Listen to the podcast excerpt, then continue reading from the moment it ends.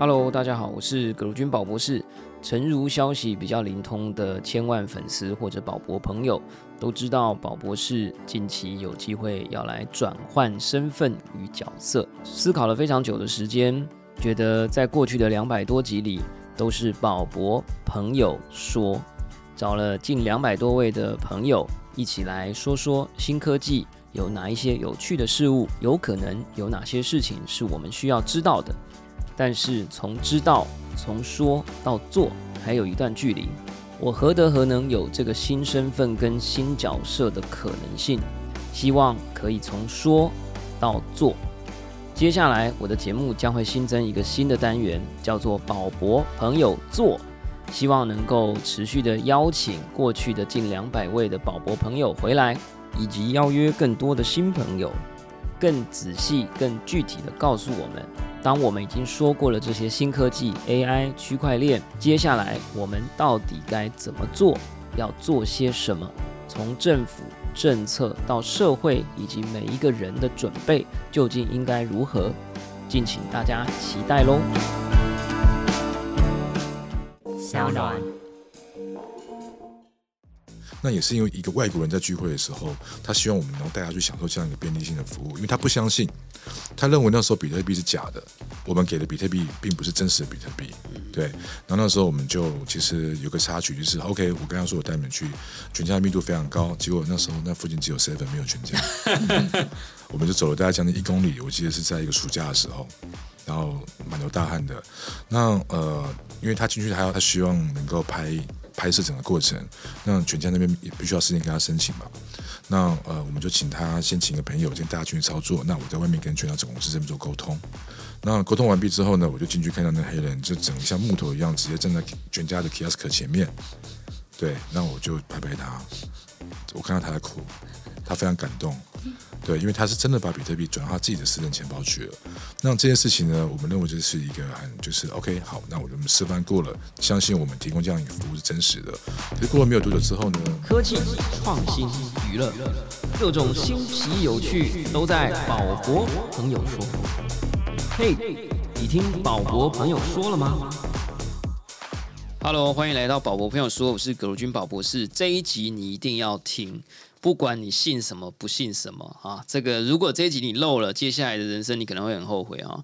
因为我们平常都在讲这个虚拟世界啦，哈，比特币啦，哈，很多人也在讲牛市来了。虽然没有人可以预测未来，但是你可以用很轻松的方法来尝试这个世界。你知道平常在超商买东西累积的点数，现在就可以不需要额外成本，也能够轻松兑换加密货币吗？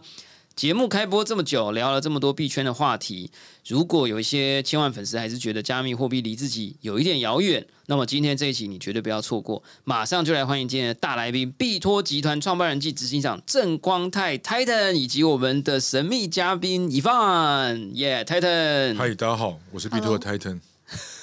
Hello，大家好。好啊，真的很开心哦。这个今天呢，我们有币托集团。哎，Titan，你声音，你是不是以前就是在录广播的？你这声音听起来就。Sexy 的感觉哈，不知道是不是喝酒的关系，啊有累积一点磁性了哈。总而言之，我们先来介绍一下这个 Titan 哈。呃，币托集团呢，其实二零一四年创立的哈，会员人数到现在已经有八十万人，台湾市占最高，达到九成以上这个相关加密货币用户的这个市占率啊。那旗下有这个 b i t o Pro 的币托交易所。NFT 的平台，元宇宙的平台，币托集团的使命呢，希望能够降低企业跟民众从 Web Two 进入 Web Three，也就是这个虚拟世界或下一个世代网络的门槛了。那在这个 Titan 在创办 Bto 以前呢，呃，有超过十五年的软体系统开发的经验哈，有非常丰富的这个基础建设啊，还有加密货币的这个自己的见解。那也积极的在一直在落实政府网络犯罪侦防啊、打击犯罪啊等等，而且一直在做这个大家会觉得有一点风险，好像不是很认识，但是实际上全世界有非常多的企业都开始拥抱了这个加密货币。那同时呢，也一直联手政府在建制这个诈骗联防啊等等，哈，所以做的非常的棒。那这个以凤呢，也是我们在很多活动加密货币的场合也都会遇到哈。以凤，你要不要自己稍微很简短的自我介绍说明一下？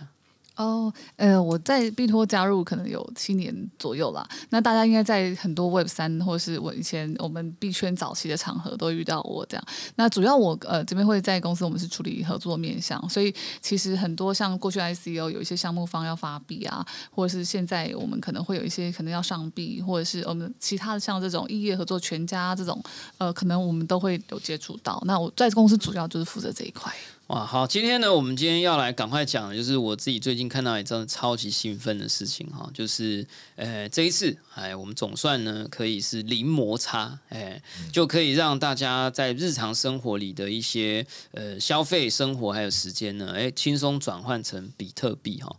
那在一开始，我觉得还是 先跟大家讲啊，就是我们其实节目通常是不太找交易所，但是我觉得币托这次真的是做了一个很让人佩服的事情，就是让大家不要觉得那个距离很遥远。呃，我们本来就在用的服务，本来就是你家 的这些点数哈，这个全家点数、超商点数可以轻松换币哈，这听起来真的是超神奇的，因为。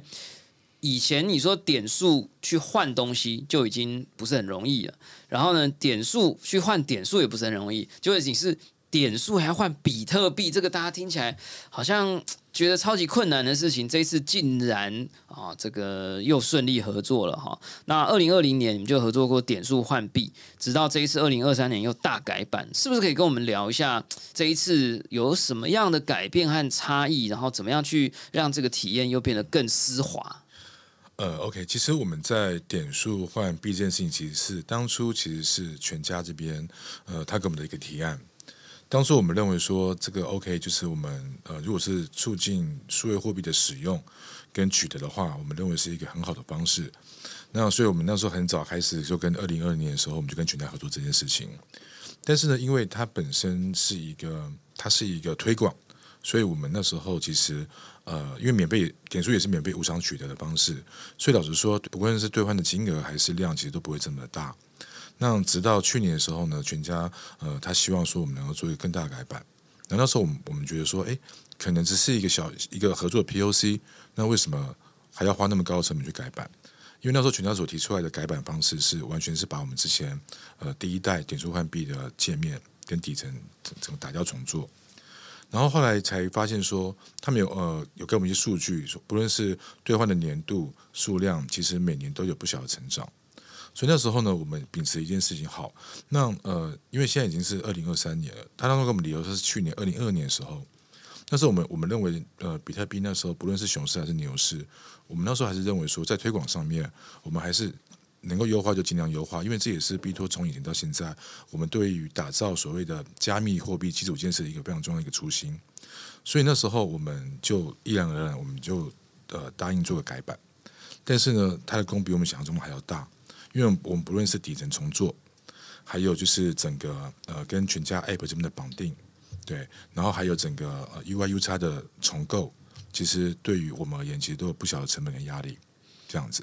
哇，这个其实呃，我自己一直印象很深刻啦哈，就是币托当初打响名号啊，就是和全家合作。当时所谓的币圈都还没有完全成型的时候，呃，国外的媒体还有来台湾游玩的这个呃外国旅客。就非常惊艳，说台湾的便利商店就可以买比特币哈。那二零一四年当时就推出，而且是独步全球哈。这个便利商店买比特币的服务，创下世界拥有最多实体通路贩售比特币的记录了。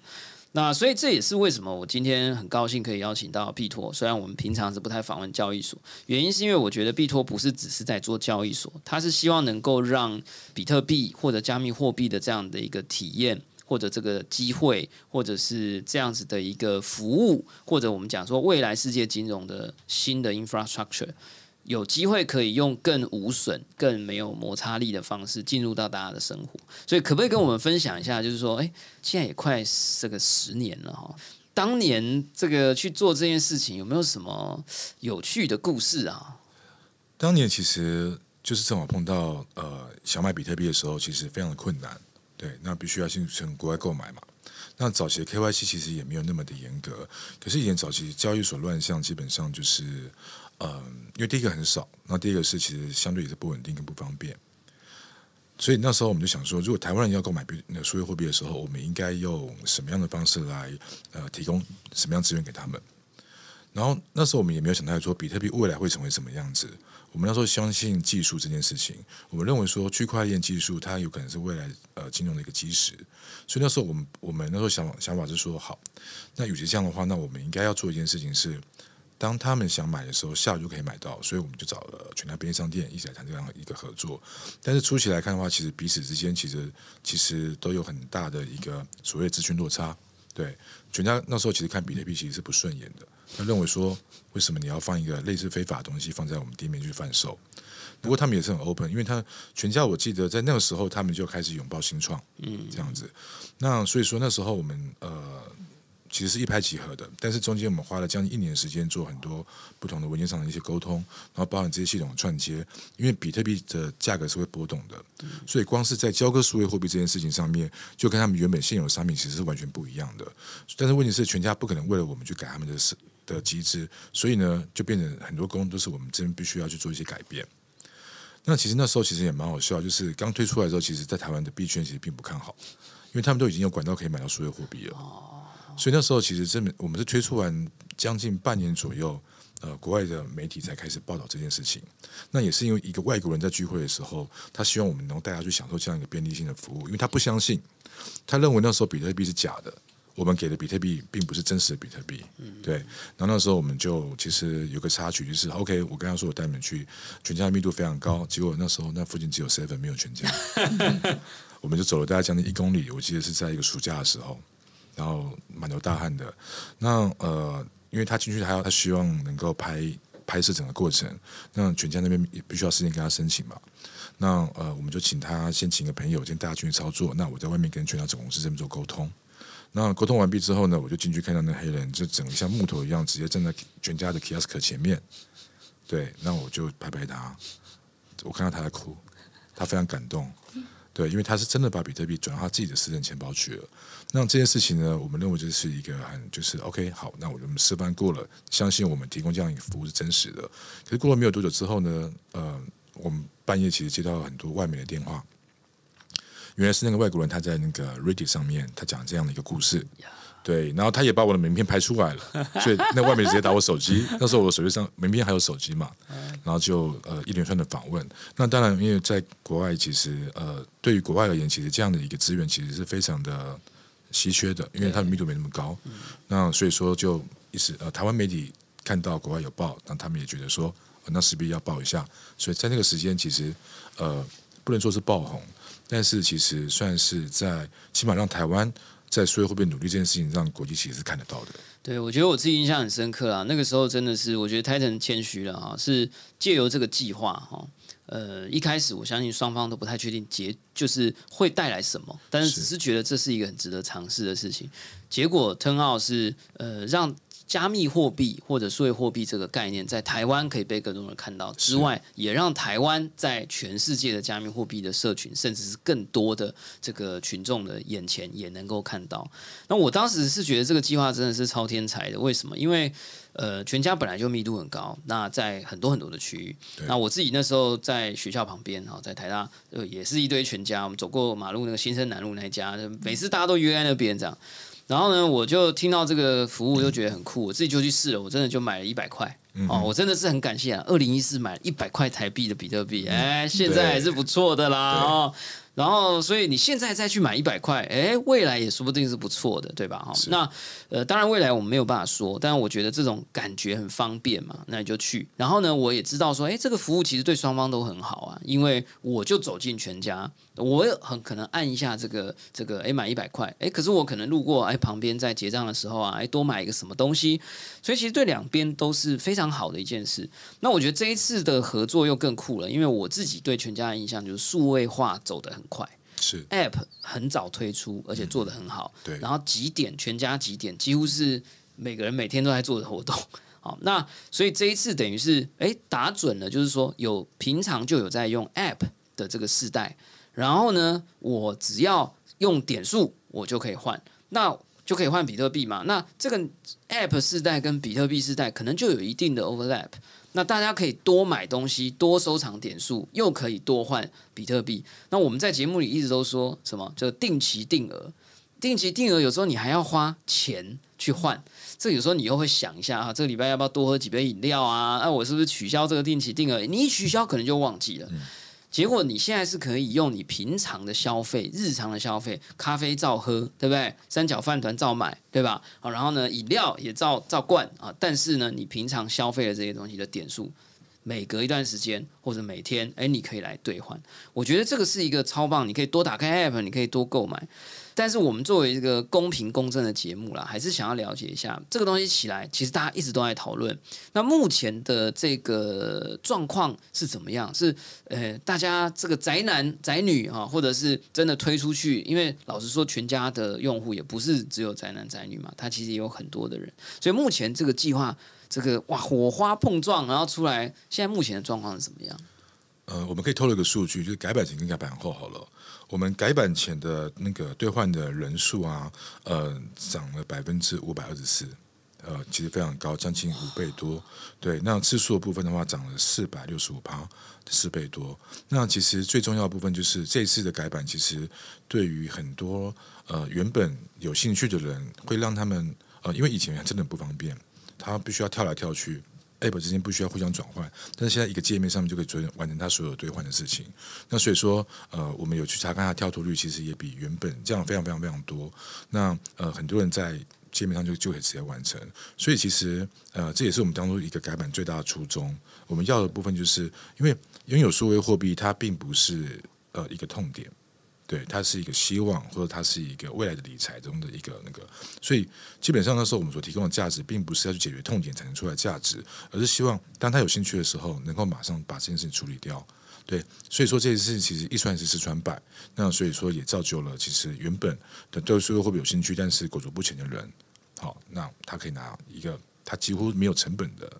的资源来换成数字货币，好，真的是我刚刚其实，在节目录音开始之前哈，哎，也感谢币托啦哈，这个有让我实体的操作一下。那我之前也有看朋友操作过，我觉得就已经很酷了。那我自己刚好有这个机会，哎，赶快来体验一下，真的是很流畅。有一个点，我觉得当时我刚刚听到，其实是觉得很特别，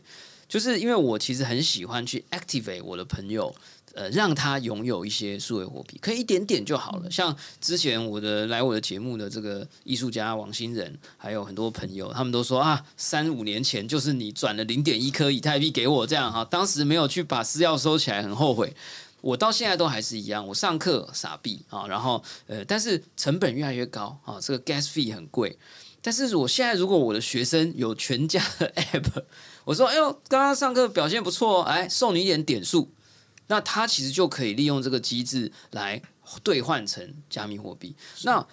如果他没有还没有币托的账号，我刚刚有听到是直接在 App 里还可以很简单的去导引他去开启一个币托的账号，就直接帮你注册掉。哇，这样子，因为你们也知道，开交易所就是要做这个交易所，其实门槛其实是很多步骤的。那呃，很多人都有可能会在第一步就跳出去了。那我们既然当初我们的因为这次我们只做好一件事情，就是希望让使用的体验变得更好、更更丝滑，所以，我们我们并没有考虑到它要如何获利。那我们最终在这一点的时候，那时候其实就有想到，那这些会员，因为全家拥有会员实在太庞大，嗯，那这些会员他们要注册的时候，我我们也不希望增加全家这边的困扰，或者是我们这边客服的 loading 变多，所以那时候我们特别设计一步是，呃，如果说你还没有注册，你想换的时候，我们就先让你换，你只要输入一组 email 就可以了。那你之后要去用的时候呢，你再去我们网站上面或者 App 上面完成所有的注册。赞，所以我以后想要撒币给朋友，我不用问他说：“哎，你有没有什么 Trust Wallet？你有没有什么数位钱包交易所？你就说你有没有全家 App，对不对？然后我只要有点数，我就可以 activate 我的这位朋友，对吧？是的。这个太酷了哈！那我想，其实我们现在讲起来很简单，因为我们刚刚操作起来真的很简单。你只要输，我只要输入他的手机号码，他只要有全家的账号，我就可以把点数给他。那他只要有全家 app，他按一下点数转换，然后选择这个金融理财，然后再选币托，他就可以换成。我们待会会讲啦，其实还不止可以换比特币，还可以，因为有人可能不喜欢上上下下的感觉嘛，对不对？但是我们这次还可以兑换 USDC 哈，这个稳定的啊稳定币啊哈。那我我想我们先回来，就是说，刚刚我们讲起来说很丝滑、很方便，但这背后肯定有不为人知的困难。哈，就是说，呃，在全家的这一次的合作上面，其实一定有很多系统啊、设计啊、执行啊、沟通上的一些挑战。哈。呃，刚好以梦在这边，或者是 Titan 也在这里啊，就是在这一次合作上面有没有一些有趣的事，或者是有工程师跪下来哭，哈 好像刚刚这个我们刚刚讲的这个外国友人哈，站在这个全家的这个柜台前面落泪哈。其实我那时候拿了那一百块的那个兑换单，我也是超级感动了啊。请问有没有一些什么趣事可以和我们分享台城要先讲还是乙方？好，因为其实我们这次跟 Circle 合作，其实真的是蛮一波三折的。因为它毕竟是一个一个美商嘛，然后又受这个监管，那所以其实因为呃一开始其实 Circle 它很看重台湾的市场，尤其是稳定币。那因为台湾也知道，就是 USDT 其实交易量非常大。那也因为这个关系，所以一开始其实我们跟他谈的这个 deal 啊，比较像是说整个行销的 campaign 全包，就是像我们现在就是有做这个呃，比如说我跟全家加码送点数。然后或者是说你兑换之后，我再送更多的虚拟货币给你，就是这种 promo 活动。那这种活动其实全呃 Circle 当初都是全呃说我们会大力赞助啊，然后所以然后这整包，然后包含比如说参加记者会这块。那后来其实是因为他受 SEC 监管，美国那当后来他就变成是说呃他希望我们给他更多的跟呃跟我们这个企业 KYC audit 的这个呃流程，他需要完善，他才有办法给他这个美国总公司交代。那在这个过程当中，我们就发现他要的这个是包山包海的文件。对，那我们其实在我我记得往来可能有。将近两个月，然后可能中间无数的，可能至少三十封 email 这样，那所以其实也很紧张。我们到就是这一次记者会开呃开始之前，其实我们都还没有办法很确定他们真的可以有办法出现。但是也是因为台湾这个 partner 其实很算是很很 support 我们啦，所以他说哎不行，也许我们就用贵宾的方式。所以我们很多备案大家都拟好了，所以也很开心。最后 circle 其实他是可以如期的跟我们一起参加这个盛会，而且也因为 circle 的关系，所以其实这一次的外媒报道也相当多。对，哇，我觉得这也是这个还是要让我们再再次的感谢啊，因为我觉得要做交易所。大家可能都会想要做交易所，但要做一个真的想要去让这个文化普及，让大家可以很安全的、很安心的去参与这样子的一个呃，这个所谓的金融的一个新的可能性。我觉得币托真的是做了很多的努力哈。那呃，从我们刚刚提到的跟全家合作，然后包含全家合作，诶，可以换比特币，可是又可能会考量到说，诶，可是有人不喜欢这种比特币的，呃，因为现在老实说还非常早期嘛，那它的价格的波动有时候我们也无法预测。那有些人不太喜欢这种感觉，可是他很认同这个加密货币的理念，或者他很认同这个未来的货币可以是数位的。可是他又不喜欢承担这种上上下下的风险。那我觉得这一次跟这个 USDC 的这个发行商 Circle 有这样的一个非常棒的合作，而且 Circle 又是完全受美国超级监管之下的一间公司。那他们对于他们的合作单位，其实肯定也是下了很多的功夫去了解，然后去连接。那我觉得这样子的一个对接，不只是把全家，然后跟我们的一般民众跟加密货币连接起来，还把台湾在区块链这一块的努力，又跟这个在美国非常知名，而且是呃非常有信誉的一个这个 U 呃稳定币的发行商。呃，老实说，呃，虽然我们也跟 USDT 是朋友了哈，但我觉得 USDC 也做的非常的不错，所以我自己也非常喜欢 USDC。所以我自己之前还有申请 Circle 的个人账号，但是我觉得，当然现在他们开始往企业方向去走了，也就表示它的安全性其实是持续的在提高，因为他希望能够降低这个个人用户给这个系统带来的风险。那反而是个人用户这边，他就跟交易所来合作，来跟我们的生活民生这边接得更紧。我觉得这样的一个做法，我觉得真的是真的是双赢，甚至是多赢了哈。那我觉得这一次呢，有这个点数换币。我觉得对于交易所或者对于加密货币的社群来说，也是一种跨圈呐。因为老实说，我也不喜欢讲什么，呃，数位货币圈呐、比特币圈呐。我觉得“圈”这个字一讲了就小了。好，那我觉得这一次有一种跨圈的这个效果，呃，也很好奇啦。对币托来讲，这一次我相信新闻一出去，大家可能本来不太聊比特币，本来不太聊加密货币的人，可能也来问你们了。很好奇，就是说这次跨圈合作的效应是什么？呃，有一个很明显的效应是这样子哦，因为我们做数字货币做那么久，其实身边的人有一些有买，有些没有买。可是没有买的人永远都在问我，这时候应该买吗？这样子。那呃，因为这个价格对于他们而言，always 都很贵，不论是比特币一百块两呃一百两百美金，到现在目前的两三万美金以上。那这次的合作就发现他们不问了，他们已经不问了，因为他们已经有了，他们有他们就不会问，他们就开始关心呃价，因为呃在今天之前换的基本上都应该都有赚钱，对对，因为最近有涨嘛。那我其实我后来发现，在的一件事情是信仰价值在于是什么？就是以前在推广比特币的时候，你要跟他讲一堆嗯两千一百万颗，因为它采用数学，所以它不会被篡改。他说那每个人都会都会说万一嘛，万一如果他篡改怎么办？对，好、那这个没有人管，就是他们只要是在推广上面，其实会有非常非常多的，他可以讲一百万个理由。那现在当他们有了，他们就开始相信他，他们就开始关心币价，甚至会做进一步的预算的那个之类的。所以这次给我们给我更更多的其实是其实是惊喜，因为他们已经不再跟我聊这些东西了，他们在跟我聊的部分是，那我接下来可以买什么币别，有什么样的 portfolio，那现在他们想要加码，问我建议多少钱，所以其实整个差异是非常之大，包含我的亲戚也是一样。其实主要是帮助更多的人能够用更低的成本就要所有货币这件事情，因为他们也不会有压力，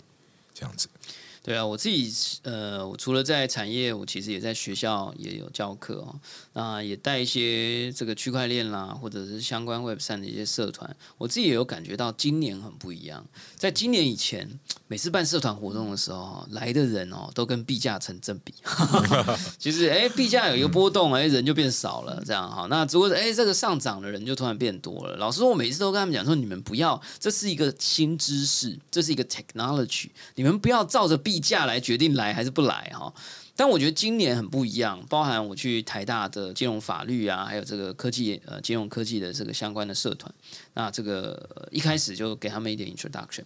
那我就很 surprise，那一天是暴跌这样，但是还是人是满的。然后结束的时候，大家问的都是非常就是非常正面的，他们想了解 DeFi，他们想了解这个金融科技，想了解金融法律。然后我心里在想说，你们都不 care 今天暴跌吗？这样，但是我觉得已经稍微有点过了，就是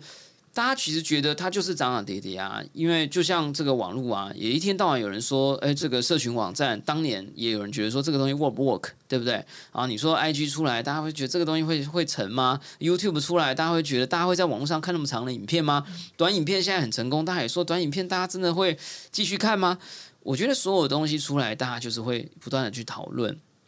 在前期，大家会很容易受这个风潮的影响。可是我觉得到现在这个阶段，我觉得稍微大家已经知道，诶，他活很久了，比想象中的还要久，而且有越来越多的人已经开始做一点点的尝试。那我觉得，所以大家对这件事情的问题就变得比较少，像像泰坦刚刚所讲。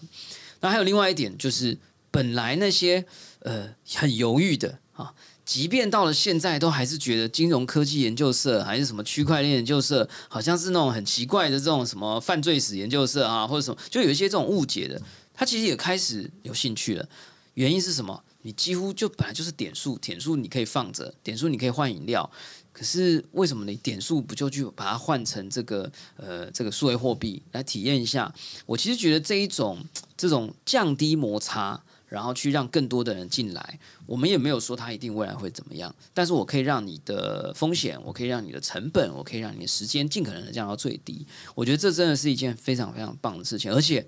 是在台湾才有这么棒的体验。我觉得这件事情真的很令人高兴哈。那我想也很好奇啦，就是说，呃，因为我刚刚讲了这么多，其实有一个 Titan 的秘辛一直没有跟大家讲哈，就是他现在很害怕，没有，是我每次见到 Titan 我都要谢谢他哈，就是呃，二零一八年。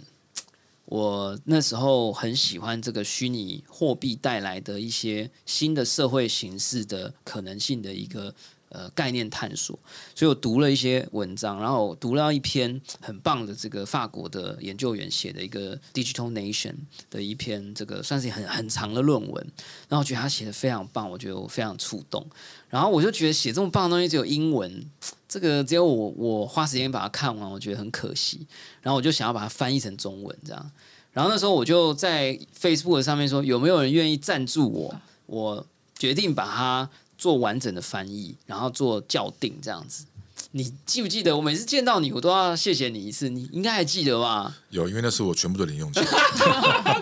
他那个月的全部给你。我跟你讲，那个时候因为以太币的价格很低，然后我就说大家愿意捐，就是捐多少算多少，不够我自己补这样。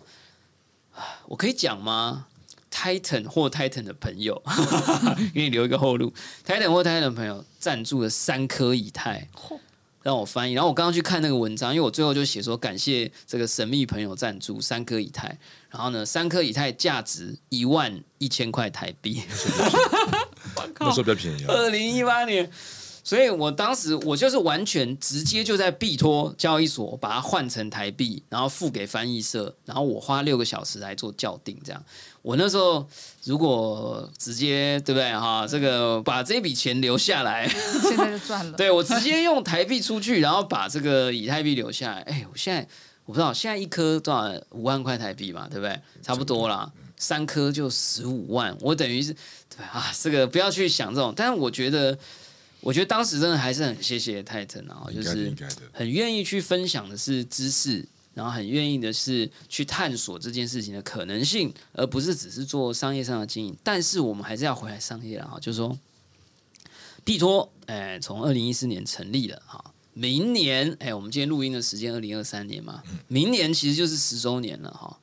迎来这个币托的第十年哈。回想起来，我的早期啊，真的是最早期。我应该是除了在 Coinbase 上面的第一波以外，我的第二波回到台湾以后，就是靠币托了哈。迎来第十年啊，那未来有没有什么样的大计划可以来跟我们分享一下？呃，其实当初创办币多的时候，那时候想到是基础建设嘛。好，那但是呢，呃，越做越现在越觉得说基础建设其实是很重要的，因为呃，当初是用技术考量，但是现在目前已经它已经变成一个类金融，甚至是跟金融是已经包在一起了。金融永远都是不方便的。好，那我们也不要说什么传统金融，或者是现代金融，或者是什么 fintech 之类的，我们还是秉持一件事情是。呃，当无论是以后是 Web 三的环境，或者 DeFi 的环境，或者是呃有什么样的呃类似的技术能蓬勃发展的时候，币托都能够有一个一席之地，而且我们我们也只是成为大家的基础建设中的一环。我们币托的如果来做应用的话，其实老实说，有太多年轻的朋友都做的比我们还要棒非常多，速度也棒非常多。那可是问题是，他们并没有一个好的基础建设的时候，其实。呃，我我觉得其实对于他们的发展其实是有阻碍的，所以我们做其实是我们希望我们能够提供提供，就像中华电信的第一里路一样，中华电信有的是远传跟台湾大家最大的差异就是他们已经有他们第一条，他们第一里路嘛，我们希望做好这个角色。那我们觉得我们也呃，因为时间的累积，从第一年到现在也十年了，那我们一步一脚印往这边去做的时候，其实这一里路我们走得很辛苦，但是我们走得很值得。这样子，因为呃有很多的好朋友，不论是新创还是说呃他们想要在上面做更多应用，他们不用太担心台湾的基础会比别人落后。起码这一块，我认为台湾在以现在目前来看，其实并不会输其他国家，因为台湾因为有 B 托，所以大家可以应用，可以放心的台湾做应用，这样子。啊，这个我觉得 Titan 真的是一个很客气的人啊，但是也真的是可以看出他对这个领域有很深的期盼跟期望。那我相信全家也只是你们未来很多想法里面的其中一环。我想以放这边刚刚一直在偷偷做很多的笔记啊，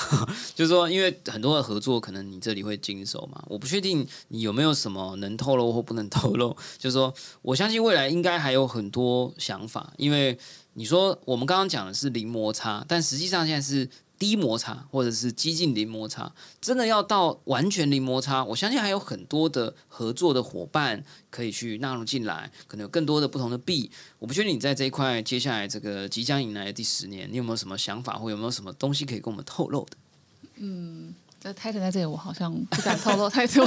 对，但是基本上，因为其实像这次全家，我们其实算是呃双赢嘛，就是说我们其实是呃全家的这个一千四百万的会员，他还有我们自己本身的会员。那我觉得今呃大概我觉得十年这个计划，我觉得可能呃大概初步的话，我们还是会朝的，就是比较呃，在呃会员 base 较大的这种这种我们跨圈合作上的这个基调为主。那当然除了点数之外，其实我们币托想要做的是，因为我们虽然本业是交易所，可是其实我们想要做的其实是让一般民众用更生活化的方式呢，去接触比特币或去接触区块链这个东西。那所以呃，像我觉得票券或者是是这个呃点数，其实它都是很好的这个给位了。嗯。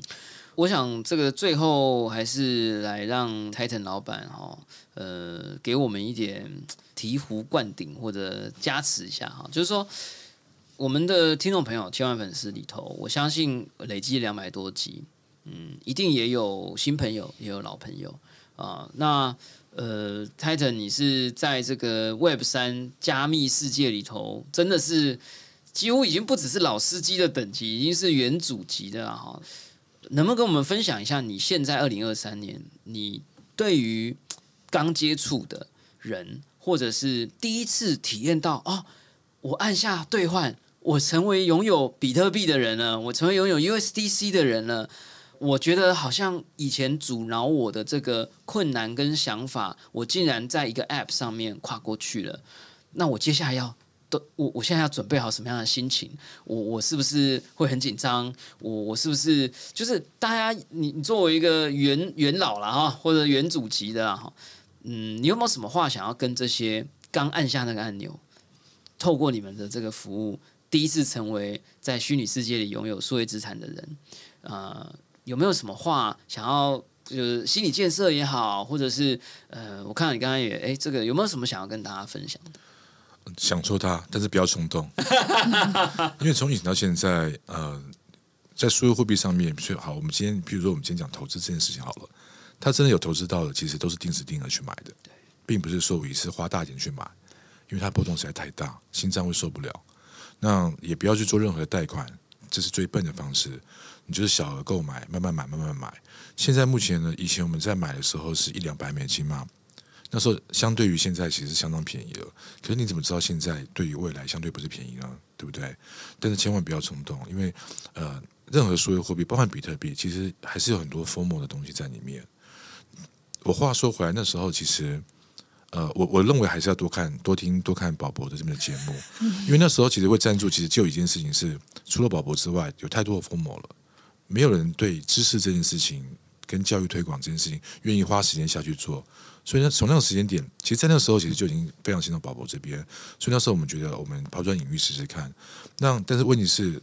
，formal 这件事情还有诈骗，是永远都不会消除，因为有人性的地方就有刚讲那几个地方。那所以，我真的我觉得，当现在开始按钮按下去之后，你有了数字货币之后，我觉得多听一些知识型的节目，然后真的不要冲动，不然会倾家荡产，定时定额去买。然后再就是以数字货币。开始了解它本身会有哪些呃领域，define 不同各种不同的链这些东西，那其实也不用钻研太深，因为所有货币变动实在太快。那还有就是呃，千万不要去迷信任何一件事跟区块链有关的东西，因为它就像以前的，譬如说我们以前讲资料资料仓储，有人把它包装成大数据，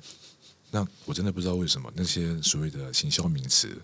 真的不要去迷信那些东西，很多事情其实看本质。那呃，当然，其实，在网络上面有也有非常多的 KOL，他们帮很多不同的币去站台。那我我我建议一件事情，我们以一个币来看好了。其实我觉得台湾人发币哈，跟外国人发币其实是完全不一样的。譬如说，好，我今天发一个币叫做呃叫做哈士奇币这样子，台湾发币是这样子，哎，你要不要买？呃，一块钱。呃，一万颗好了，一一块美金一万颗。然后台湾人的做法，台湾的创业家其实我觉得他们会去保身保海，说呃，因为之后宠物店也可以用，什么东西可以用，非常多优惠，会有任何 discount，所以呢，现在买很划算，这样子，不然以后买不到这个价格。可是美国不是，美国是为什么你要买这个币？呃，因为你有养哈士奇。他是一开始是先用这种通用价值的方式来说，那拥有哈士奇人，他觉得买这个币没有任何的压力，他那然后项目方也不用给他们任何的承诺，整个社群发展起来之后，这个币在自然而然它就有价值。所以我们常讲，就是有共识才有价值，有价值才会有价值。可是问题是，华人圈在创数字货币的时候，它赋予它非常非常多的价值。给他下各种不同的支票。我觉得这一块其实对于呃各位听众而言，你们必须要停看听。这样子，因为数字货币出来的价值真的是共识出来的价值，不然比特币不会到今天这样的一个市值出来嘛。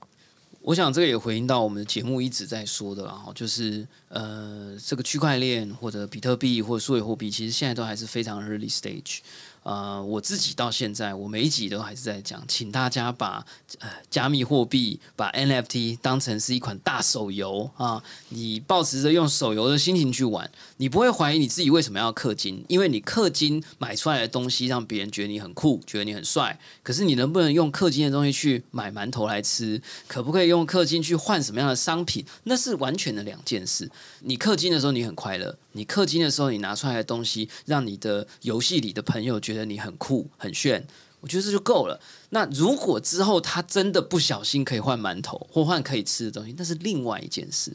那当然啦，我觉得每个人有可能可能有每个人不同的想法，但我很同意，就是这就是共识。有够多人觉得这个东西很棒。那他就在那里，所以我觉得有时候台湾人可能会太不小心的在行销这件事情。也许有一些团队没有恶意，但他在行销这件事情的时候，把它变得太实用主义，把它变得太机会主义，我觉得就会有一些风险哈。所以我相信呢，也希望大家呃持续的保持这种共识的呃逻辑，然后保持着这个大手游的心情啊去体验。那现在也很感谢必托啊跟全家联手，让我们有了一个非常方便的无痛的这个呃进入。这个世界的方法，好，那呃，如果你都绑定了，就只以后我在虚拟世界，我的入口就是全家加必托的这样这个点数兑换的话。那恭喜你，你被诈骗的几率是几乎等于零，因为你大不了就是多吃几颗饭团，哈，大不了就是多买几罐饮料，对吧？哈，那你拥有多一点的点数，你可以来兑换。那或者你也可以，呃，这个多交朋友，叫大家把点数都给你，好，对不对？我相信这样的一个社群跟社交逻辑，也会会是一个我们在 Web 三世界让我们的人口变多的一个很棒的一个新的方法。那一样也是 Only in Taiwan，然后呢，这个 Start from Taiwan，啊，这个从台湾。开始，然后也很谢谢 B 托，也很谢谢全家，我们有这次的这样的一个合作。那这一次呢，我们也很棒，让。比较希望在规避更多风险的朋友，你还可以选择 USDC，让你进入虚拟世界的这个门槛降低之外，还顺便把风险也降低了。那相信呢，这个大家一定也会觉得非常好奇，想要去尝试。我们相关的资讯都会放在节目说明栏位，也欢迎大家点击来了解哦。好啦，那感谢大家收听今天的宝博朋友说，我是葛如君宝博士。喜欢我们的节目，欢迎点选订阅，下一集就会自动送上给你哦。不论你是在 Apple Podcast、Spotify 上。YouTube 或者其他平台听到我们节目，欢迎给我们五星评价。喜欢留言或者小铃铛追踪订阅。我们下次空见喽，拜拜。